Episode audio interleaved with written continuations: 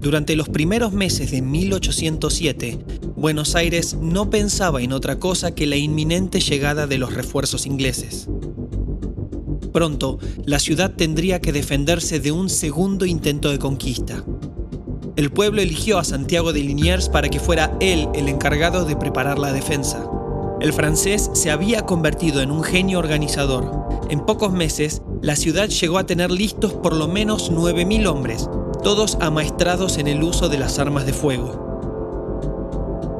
Tras la capitulación de Beresford, la flota británica continuó en el Río de la Plata a la espera de los refuerzos que había solicitado a Inglaterra.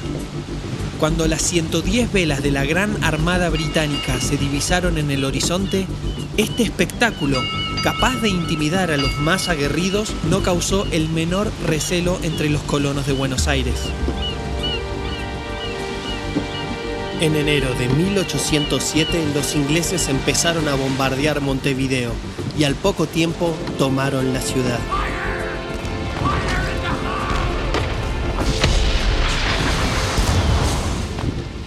Desde allí preparaban la invasión definitiva de Buenos Aires. Santiago de Liniers, que había viajado a Montevideo para asistir en la defensa, volvió a Buenos Aires y se presentó ante el Cabildo a última hora del 4 de febrero de 1807. Debo informarles que Montevideo ha caído. No desesperéis, sabíamos que ese día llegaría, pero debemos apresurar los preparativos. En los días siguientes, todos los caños pluviales y utensilios domésticos fueron fundidos para ser convertidos en balas. La pólvora fue transportada desde Chile y el Alto Perú. Los vecinos cosían uniformes y asistiendo en todos estos esfuerzos estaba el cuerpo municipal, que establecía hospitales y montaba cuarteles. Esta vez, Buenos Aires se estaba preparando para presentar batalla. Estás escuchando Oíd Mortales, la historia de nuestra independencia y de los héroes que se animaron a soñar con nuestra libertad. Capítulo 2. La defensa.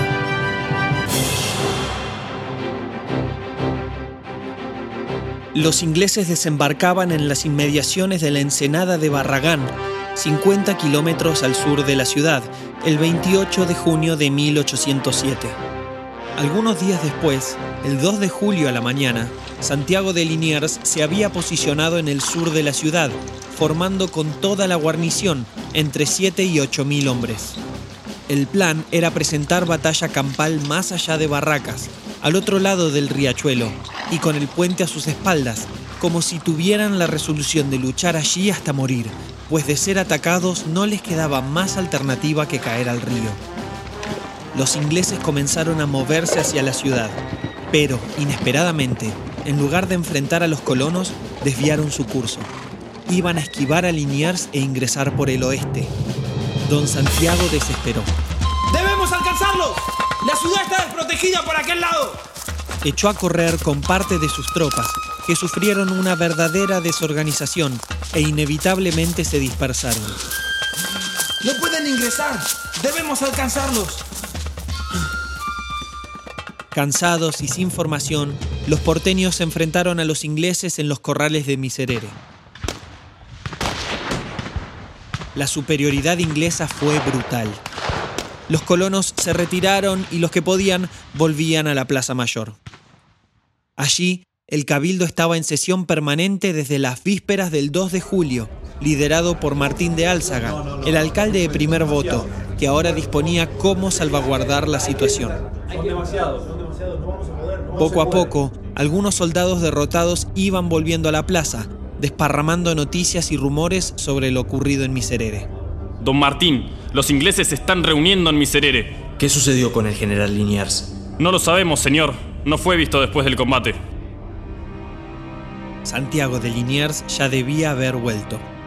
Los miembros del cabildo se esperaban lo peor. La angustia se anudaba en las gargantas de los hombres del cabildo. Pero Martín de Álzaga tomó la palabra. No podemos detenernos. Debemos reconcentrar nuestras tropas. Toda la artillería que tenemos en retiro, urgente, debemos concentrarla en la plaza. Ordene a los vecinos que se ocupen de iluminar las cuadras. En caso de que nos ataquen de noche, Los ingleses no tendrán ventaja de la oscuridad. En la Plaza Mayor se montaban defensas improvisadas, teniendo en cuenta la nueva posición del enemigo. Trincheras y fosas se terminaban de excavar en la madrugada del 3 de julio y la artillería que estaba distribuida en los suburbios de forma aislada fue conducida a la Plaza Mayor, a la que se fortificaba además de todas las formas imaginables. Junto con las primeras luces del alba, aparecieron las azoteas coronadas de gente y abundantemente provistas de cuanto podía ser arrojado con probabilidad de causar daño. Era el vecindario que, organizado y enardecido, se mostraba resuelto a disputar el terreno, casa por casa, cerco por cerco, palmo por palmo. En esa ejemplar disposición de espíritus es que se vio finalmente un cuerpo de mil hombres que marchaban hacia la plaza y estaban dirigidos por el mismísimo Santiago de Liniers. Su aparición fue saludada con estrepitosos aplausos en las calles y en los cuarteles. Las gentes, los soldados, las señoras mismas corrían en tropel al fuerte para convencerse por sus propios ojos de tanta felicidad, y todos se abrazaban teniéndose ya por invencibles desde que el querido general estaba a la cabeza de su pueblo. El enemigo estudió la mejor forma de ataque y se demoró hasta el 5 de julio para iniciarlo.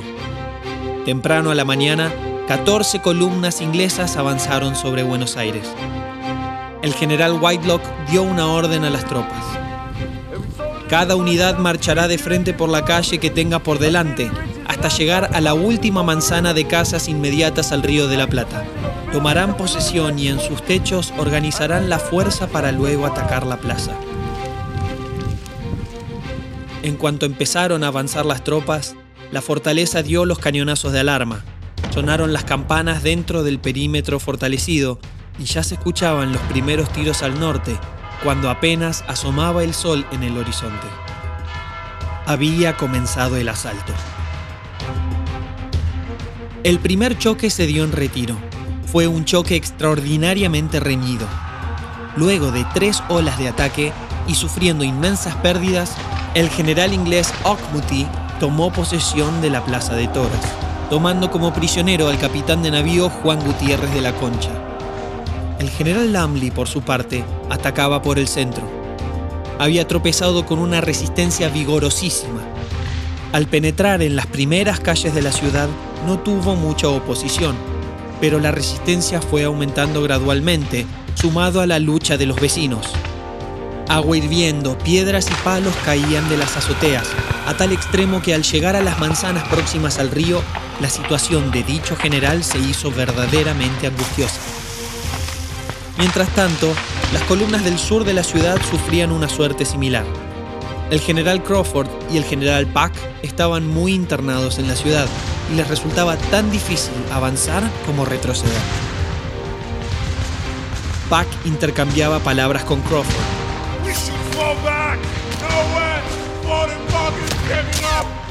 Crawford apuntó a la iglesia Santo Domingo, indicando que debían ocuparla.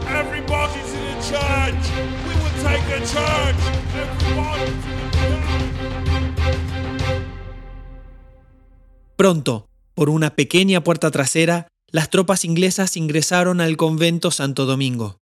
En su interior, el padre Miguel Ángel Silva estaba por decir una de las primeras misas del día, pues ese 5 de julio era día domingo. El sacerdote, espantado, se escondió en un confesionario. Padre nuestro que estás en el cielo, santificado sea tu nombre. Venga a nosotros tu reino. Hágase tu voluntad. Pronto decidió que sería mejor presentarse para intentar evitar que los ingleses ultrajaran la iglesia. Por, por favor, no destrocen el templo. Por favor, no lo destrocen. Man. How do we go upstairs? No, no entiendo. No entiendo, no, no entiendo. Go fucking up, eh?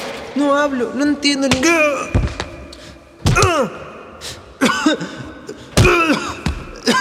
We need to go up. Por favor. This way. Un soldado había encontrado la forma de subir a la torre. Allí flamearon las banderas inglesas, creyendo ser victoriosos por tomar un punto estratégico de la ciudad. Pero la alegría duraría poco. Liniers envió al general Elío y un cuerpo de mil hombres que rodearon el convento y disparaban y bombardeaban la torre. A los invasores les llovían las balas del norte, del sur, de todos los balcones, de todas las puertas, de todos los escondrijos de los alrededores, y los heridos caían desde lo alto de la iglesia en una proporción que horrorizaba. Aunque al principio se negaban, el general Pack y el general Crawford finalmente se dieron cuenta de que ya no había esperanza. Los tiros en la ciudad ya casi no se escuchaban y en todos los frentes los ingleses habían sido derrotados. El día llegaba a su fin y los ingleses habían perdido más de 3.000 hombres entre prisioneros, muertos y heridos. Liniers se disponía a ofrecerle a los ingleses la devolución de todos sus prisioneros a cambio de abandonar Buenos Aires. Y tras la insistencia de Martín de Álzaga, también exigió el desalojo de la ciudad de Montevideo dentro del plazo de dos meses. Tras la rendición de los invasores, el júbilo se apoderó de cada plaza cada casa, cada templo de la ciudad de Buenos Aires.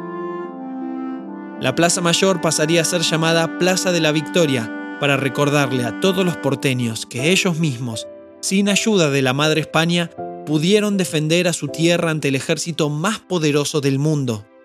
La victoria de las invasiones inglesas iniciaría una sucesión de eventos que resultarían, algunos años después, en la independencia del pueblo argentino pues nadie que haya comprendido cabalmente el poder que tiene adentro suyo se conforma con volver a vivir subyugado.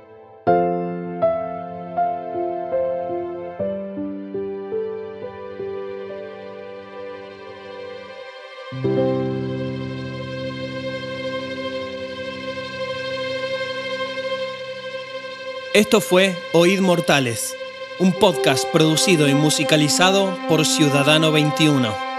Una serie de 12 capítulos que relata hechos históricos de nuestra revolución.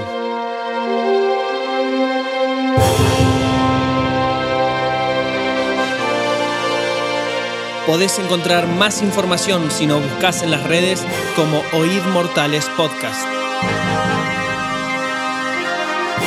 Gracias por escuchar y los espero en el próximo capítulo de Oíd Mortales.